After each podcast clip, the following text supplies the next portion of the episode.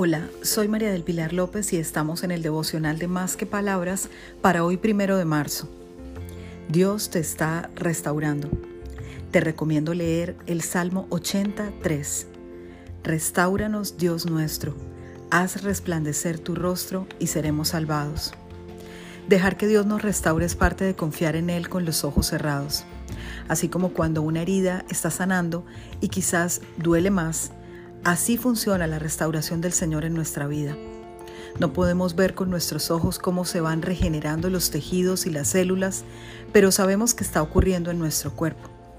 Así ocurre en nuestra alma y espíritu cuando algo nos ha causado daño, si descansamos en las manos del Padre amado. Espera con paciencia que pronto su mano sanadora y tierna despejará todo dolor y todo daño.